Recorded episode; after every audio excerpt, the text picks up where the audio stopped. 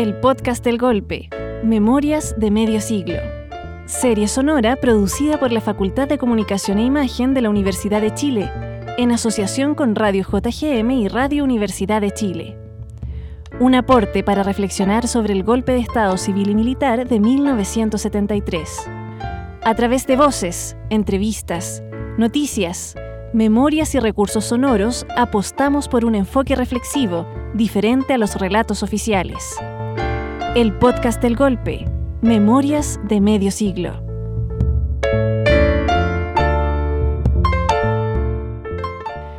Capítulo 2, 1973. Golpe de Estado.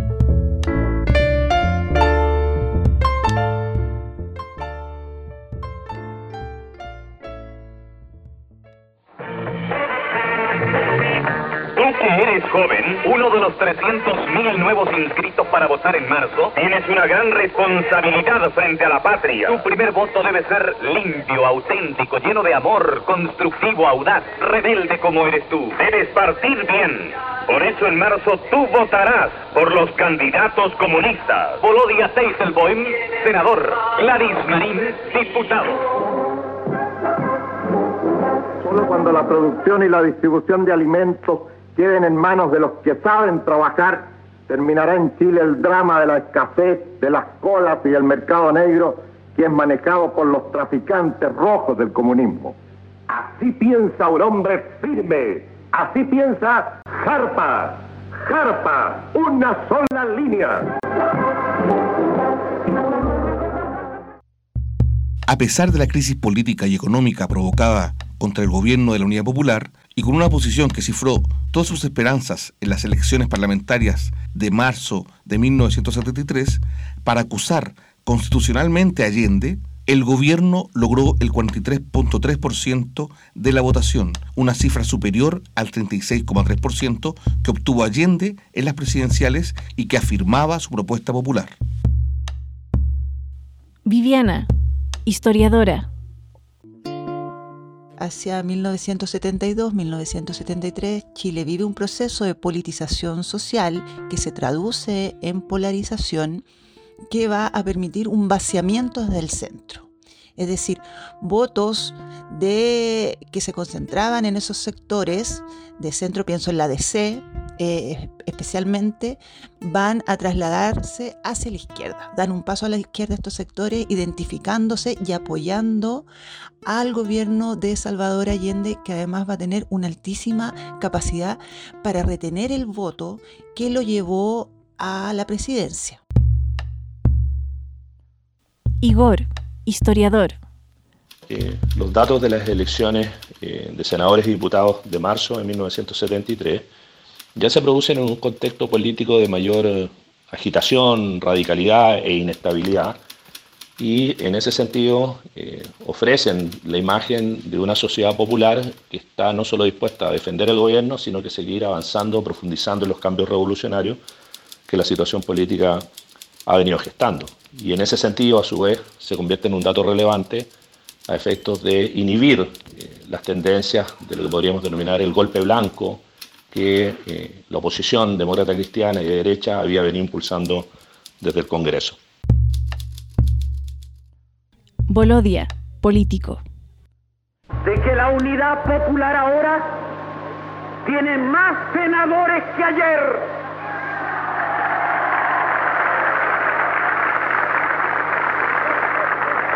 Por lo tanto, se ha venido al suelo el sueño de deponer al presidente de la República. La Unidad Popular tiene más diputados que ayer. La Unidad Popular tiene más votos de los que obtuvo Salvador Allende el 4 de septiembre.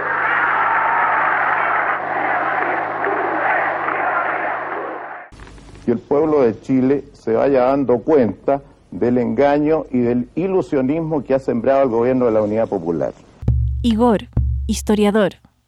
El proceso de movilización de masa, en especial desde octubre de 1972, se había venido desplegando de manera más o menos intensa y extensiva, eh, a propósito de los cordones industriales, los comandos comunales de trabajadores, que ponen de manifiesto la voluntad política de la clase obrera, eh, no solo de combatir a la fuerza de la reacción, sino que de profundizar y acelerar el proceso de transformaciones revolucionarias que se había venido gestando en el país, reitero, desde la llegada al gobierno de la Unidad Popular.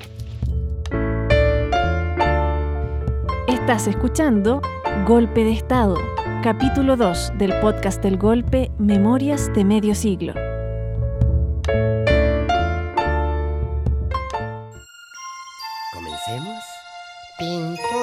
Es un muñeco con cuerpo de algodón. César, historiador.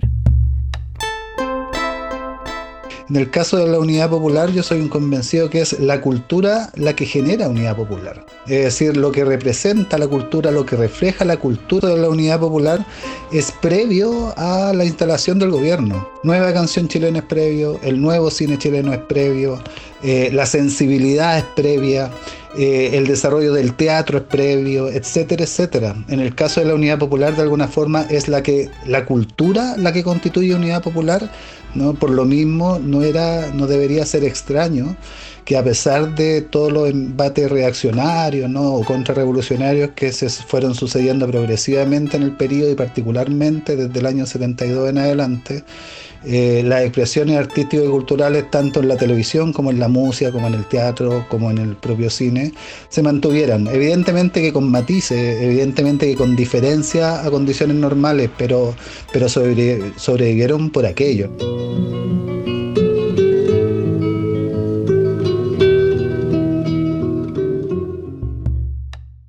Los ataques de Patria y Libertad continuaron y produjeron la muerte del trabajador del Canal Católico de Concepción, Raúl Enríquez, atentado previsto dentro del Plan Cochayuyo, en el que participaron miembros de la Armada e integrantes del grupo de ultraderecha junto al sacerdote Raúl Asbun, quien instigó a través de la señal televisiva que se cometieran atentados contra el gobierno de la Unidad Popular.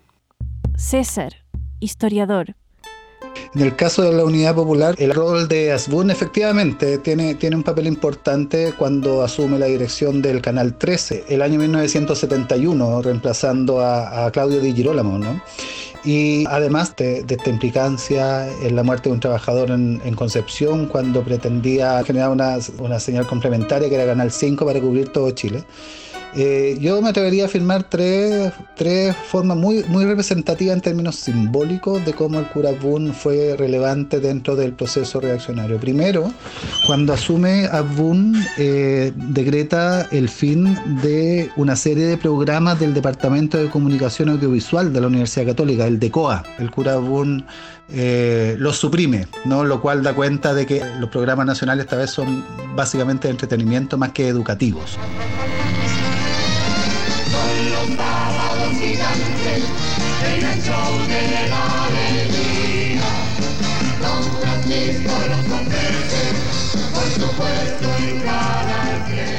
Una segunda cosa es que con el cura Boone se incorpora, que puede ser azaroso, ¿no? pero es coincidente, se incorpora Jaime Guzmán al panel estable de A esta hora se improvisa. Hacia septiembre del año 1971 se incorpora Jaime Guzmán como panelista estable por presión de la FEU gremialista que gobernaba en ese entonces los estudiantes de la Universidad Católica. ¿no?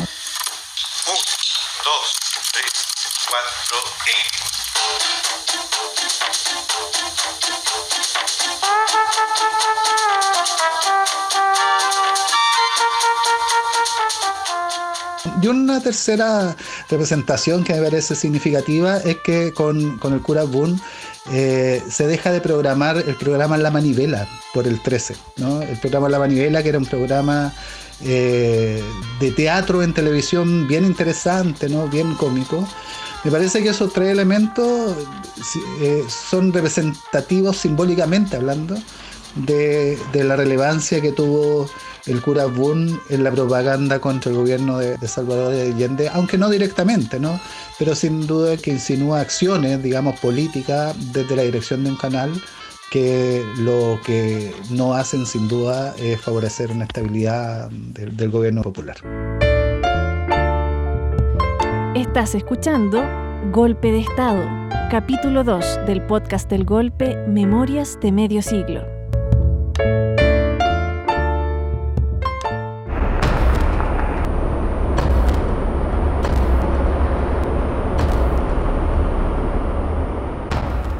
A las 8.55 de la mañana fui llamado por el subsecretario del Interior, compañero Daniel Vergara, quien me dijo una sola frase que lo revelaba todo. Compañero presidente, tenemos tanques aquí, frente a la moneda. Están disparando. Solo tres meses antes del golpe de Estado de septiembre, el 29 de junio de 1973 se llevó a cabo el llamado Tanquetazo, intento fallido de golpe encabezado por el coronel Roberto Super al mando del regimiento blindado número 2 en contra del gobierno de Salvador Allende, acción sediciosa que cobró la vida de varias personas. Alejandro, dirigente estudiantil. ¿Cuál es la opinión del Partido Nacional acerca de los hechos del 29 de junio? Del tancazo que culminara con la muerte de más de 20 personas inocentes. Yo quiero preguntarle cuál es su opinión, porque el diario La Tribuna, al día siguiente de este, de este hecho, señalaba que se trataba de un show, porque la Radio Agricultura, durante los momentos en que se desarrollaba el intento faccioso, lanzaba, ¿no es cierto?, al aire consignas tales como por fin ha llegado el día que tantos chilenos esperaban, por fin las Fuerzas Armadas se han decidido a enfrentar este gobierno totalitario, marxista y los otros epítetos que el partido del señor Víctor García Garcena coloca. Este es un delito político. Este es un atentado en contra de nuestro pueblo. El más grave atentado precisamente contra la democracia y el régimen constitucional que ellos dicen defender de la boca para afuera. Tras ser sofocado del alzamiento, Pablo Rodríguez Gres y otros tres dirigentes de Patria y Libertad se asilan en la Embajada de Ecuador al ser partícipes del intento de golpe.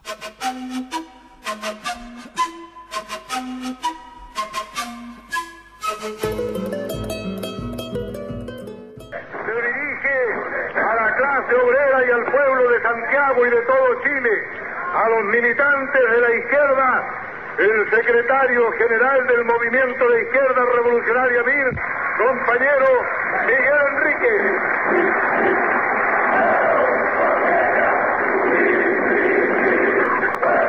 Compañeros, compañeros trabajadores, en las últimas semanas el país ha sido sacudido por graves y agudos conflictos. La lucha de clases se ha agudizado mostrando al desnudo las contradicciones de la sociedad. En una rápida sucesión de hechos y choques, los trabajadores han ocupado finalmente el lugar protagónico en el escenario de la lucha política. Compañeros trabajadores, vivimos momentos definitorios. Las conquistas y el futuro de los trabajadores están amenazados. La lucha de clases es siempre una guerra encubierta. La contrarrevolución burguesa se propone hoy en Chile hacerla estallar. El pueblo no se dejará amarrar las manos. Debe prepararse para resistir. Debe prepararse para luchar. Debe prepararse para vencer. Trabajadores de Chile, Adelante con toda la fuerza. Adelante con todas las fuerzas de la historia.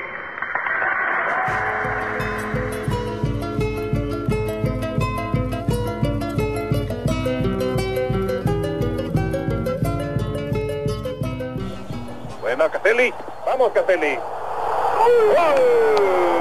¡Gol de! En medio del tumultuoso año 1973 y dirigidos por un profesor normalista, Luis Álamos, un grupo de hombres dio vida a una de las mayores leyendas del fútbol chileno, Colo Colo 1973, el equipo que unió a Chile a pesar de perder la Copa Libertadores con Independiente, pero que permitía vernos como posibles campeones.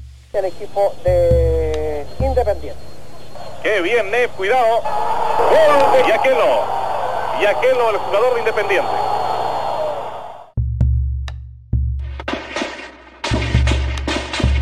En la medianoche del día 26 de julio de 1973, el edecán naval del presidente Salvador Allende, comandante Arturo Araya Peters, fue asesinado por un francotirador que le disparó desde un lugar frente a su domicilio. Ataque que sucedía mientras los miembros de Patria y Libertad hacían algunos disparos al aire frente a la casa, con el objetivo de lograr que el edecán presidencial saliese al balcón para ver lo que sucedía. En ese momento, la bala del francotirador impactó en el pecho del comandante.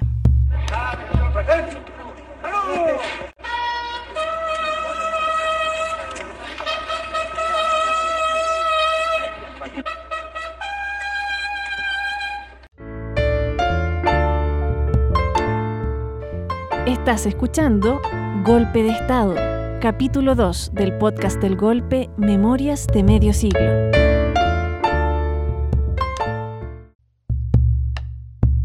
El 23 de agosto, el presidente Allende nombra en dos comandancias en jefe a los generales que lo traicionarán pocos días después, a él y la Constitución. Son los generales sediciosos Augusto Pinochet Ugarte y Gustavo Lee Guzmán.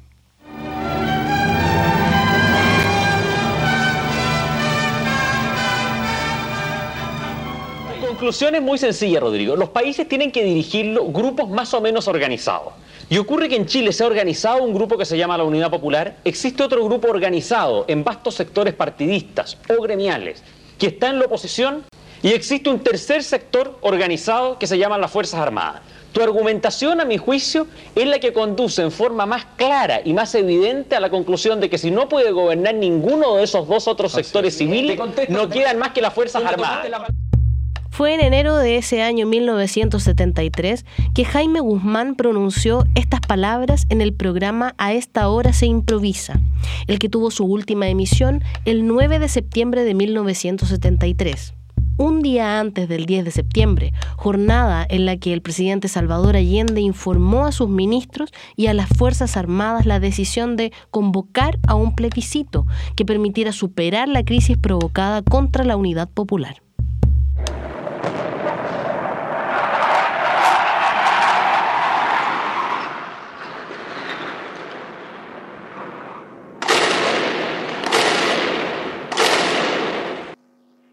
Salve el presidente de la República. Desde el Palacio de la Moneda, informaciones confirmadas. Señalan que un sector de la marinería habría aislado Valparaíso y que la ciudad estaría ocupada, lo cual significa un levantamiento en contra del gobierno, del gobierno legítimamente constituido del gobierno que está amparado por la ley y la voluntad de los ciudadanos. En estas circunstancias llamo sobre todo a los trabajadores que ocupen sus sitios de trabajo, que concurran a sus fábricas, que mantengan calma y serenidad. En todo caso, yo estoy aquí en el Palacio del Gobierno y me quedaré aquí defendiendo el gobierno que represento por la voluntad del pueblo. Santiago, 11 de septiembre de 1973. Las Fuerzas Armadas y Carabineros de Chile declaran, primero, que el señor presidente de la República debe proceder a la inmediata entrega de su alto cargo a las Fuerzas Armadas y Carabineros de Chile. Segundo, que las Fuerzas Armadas y el Cuerpo de Carabineros de Chile están unidos para iniciar la histórica y responsable misión de luchar por la liberación de la patria del yugo marxista. En ese bando se insta a renunciar al presidente de la República. No lo haré. Notifico ante el país la actitud increíble de soldados que faltan a su palabra y a su compromiso. Hago presente mi distinción irrevocable defendiendo a Chile en su prestigio, en su tradición, en su norma jurídica, en su constitución. Señalo mi voluntad de resistir con lo que sea, a costa de mi vida, para que quede la lección que coloque ante la ignominia y la historia a los que tienen la fuerza y no la razón y que en este instante los aviones pasan sobre la moneda. Seguramente la van a ametrallar.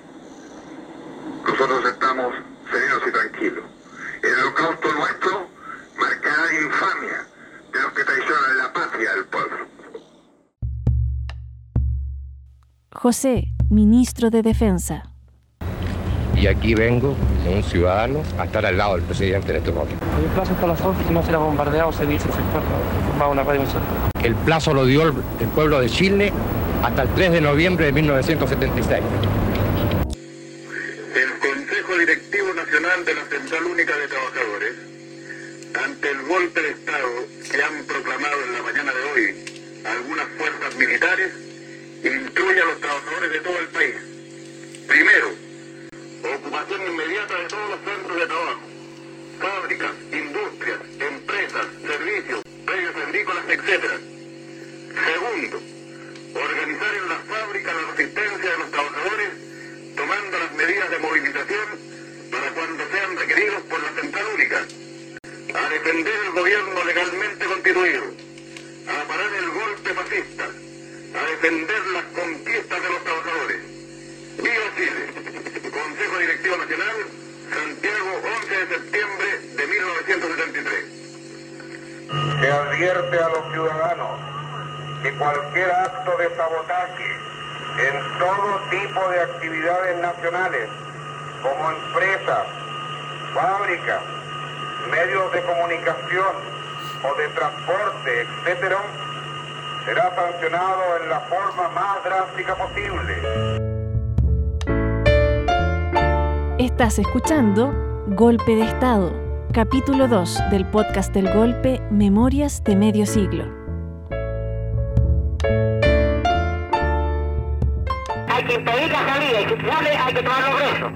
Y también hablé posteriormente con el edecán naval, quien me confirmó de que Allende está en la moneda. Entonces hay que estar listo para actuar sobre eso. No vale matar la perra, sacar la moneda.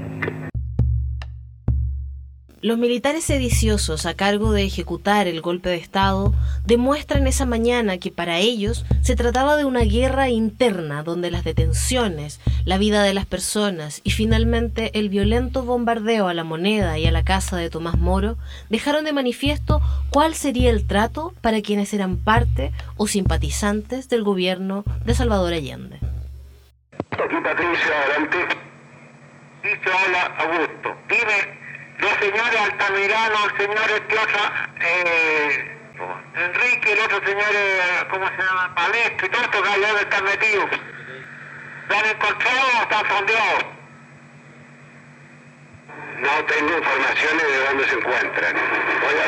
Es conveniente darle a la misión al servicio, al servicio de, de inteligencia de las tres instituciones para que lo ubiquen y los que empresas, estos deben estar fondeados que son verdaderas culebras.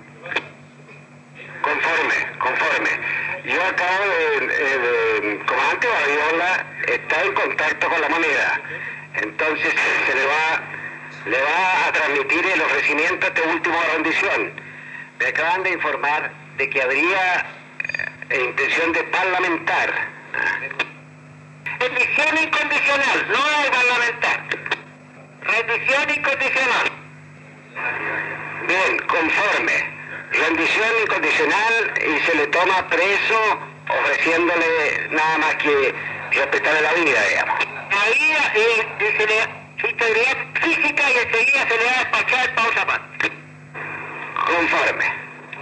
O sea que se mantiene el ofrecimiento de sacarlo del país. Se mantiene el ofrecimiento de sacarlo del país. Pero la vida se cae cuando vaya a volar. Conforme. Conforme. Carabinero a Juan Tomás Moro y la Fuerza Aérea nos van a bombardear. Eso es correcto. ¿A qué? En cuanto sea posible, se están dando las órdenes. No te olvides que el primer objetivo es la moneda, pues. General Díaz, aquí General Díaz, cambio. Mi general, en este momento sale del ministerio un jeep a la moneda a retirar seis mujeres. Seis mujeres. Será cuestión de tres minutos para que aguante el ataque, cambio. Díjense, díjense de labores dilatorias y de mujeres y de jeep. Yo voy a atacar de inmediato. Cambio y terminado.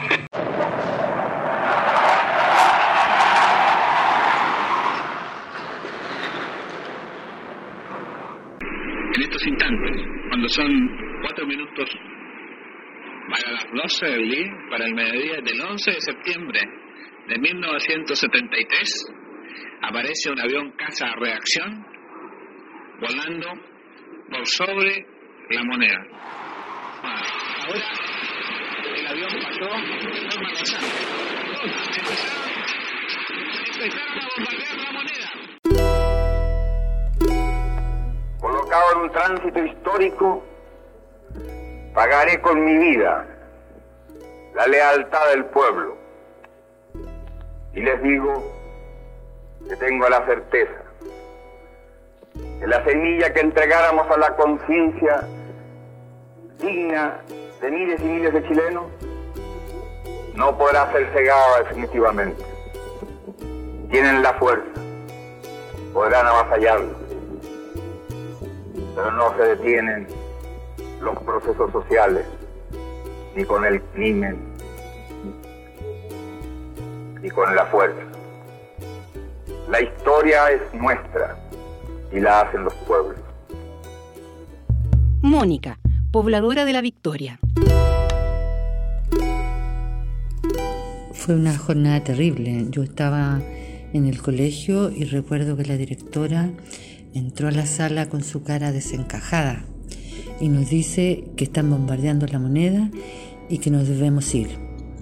Ahí sentí en ese momento que mataban los grandes anhelos de cambio y que nuevamente los más pobres dejábamos de ser protagonistas y comenzábamos a ser perseguidos ferozmente.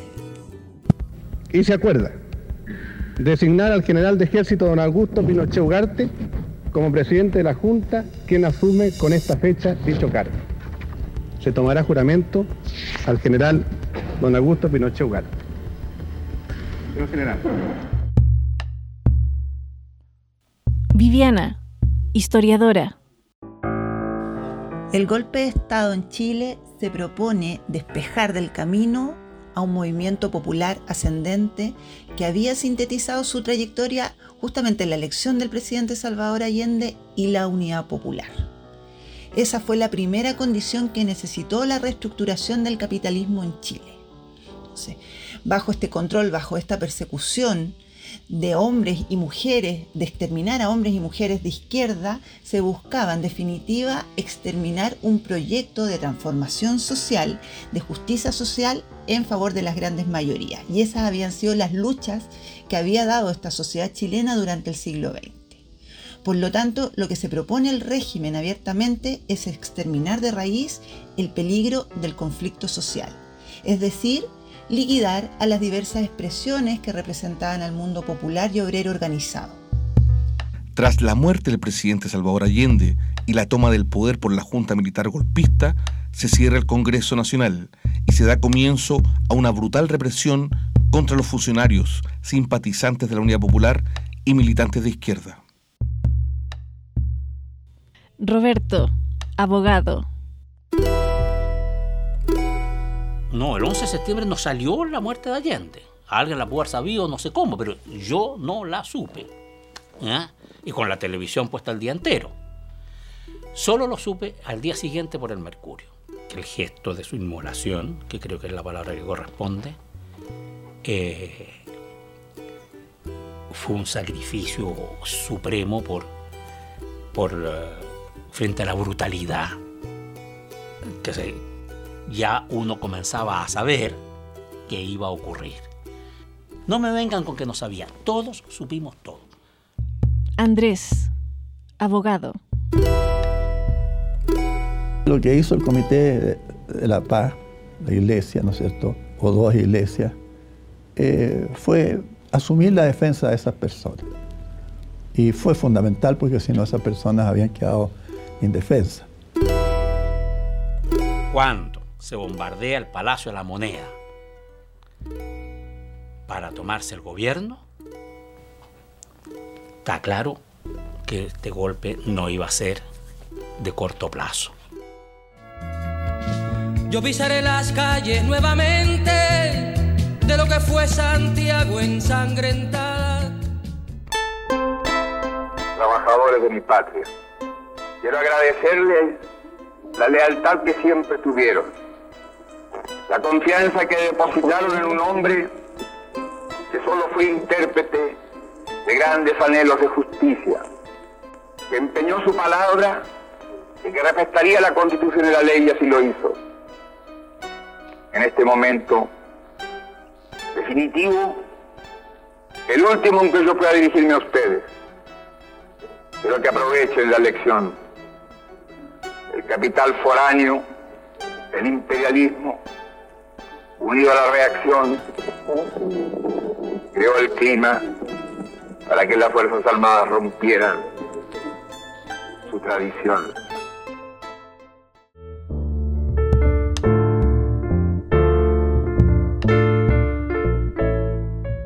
El podcast del golpe, Memorias de Medio Siglo. Serie sonora producida por la Facultad de Comunicación e Imagen de la Universidad de Chile, en asociación con Radio JGM y Radio Universidad de Chile. Un aporte para reflexionar sobre el golpe de Estado civil y militar de 1973. A través de voces, entrevistas, noticias, memorias y recursos sonoros, apostamos por un enfoque reflexivo el podcast del Golpe es un trabajo colaborativo de los académicos de la Facultad de Comunicación e Imagen de la Universidad de Chile, Dino Pancani, Carolina Trejo, Ana María Castillo y Juan Enrique Ortega. Guión y dirección capítulo 2, Carolina Trejo Vidal. Locución, Ana María Castillo y Juan Enrique Ortega. Grabación y montaje, Radio JGM. Música, Juan Enrique Ortega. Locución de continuidad, Patricia Matus de la Parra. Los esperamos en el capítulo 3, 1974-1983, Persecución y Resistencia. El podcast del golpe, Memorias de Medio Siglo. Está disponible en Tantaku, plataforma de podcast de Universidad de Chile. Spotify y las redes de Radio Universidad de Chile y Radio JGM de la Escuela de Periodismo de la Universidad de Chile.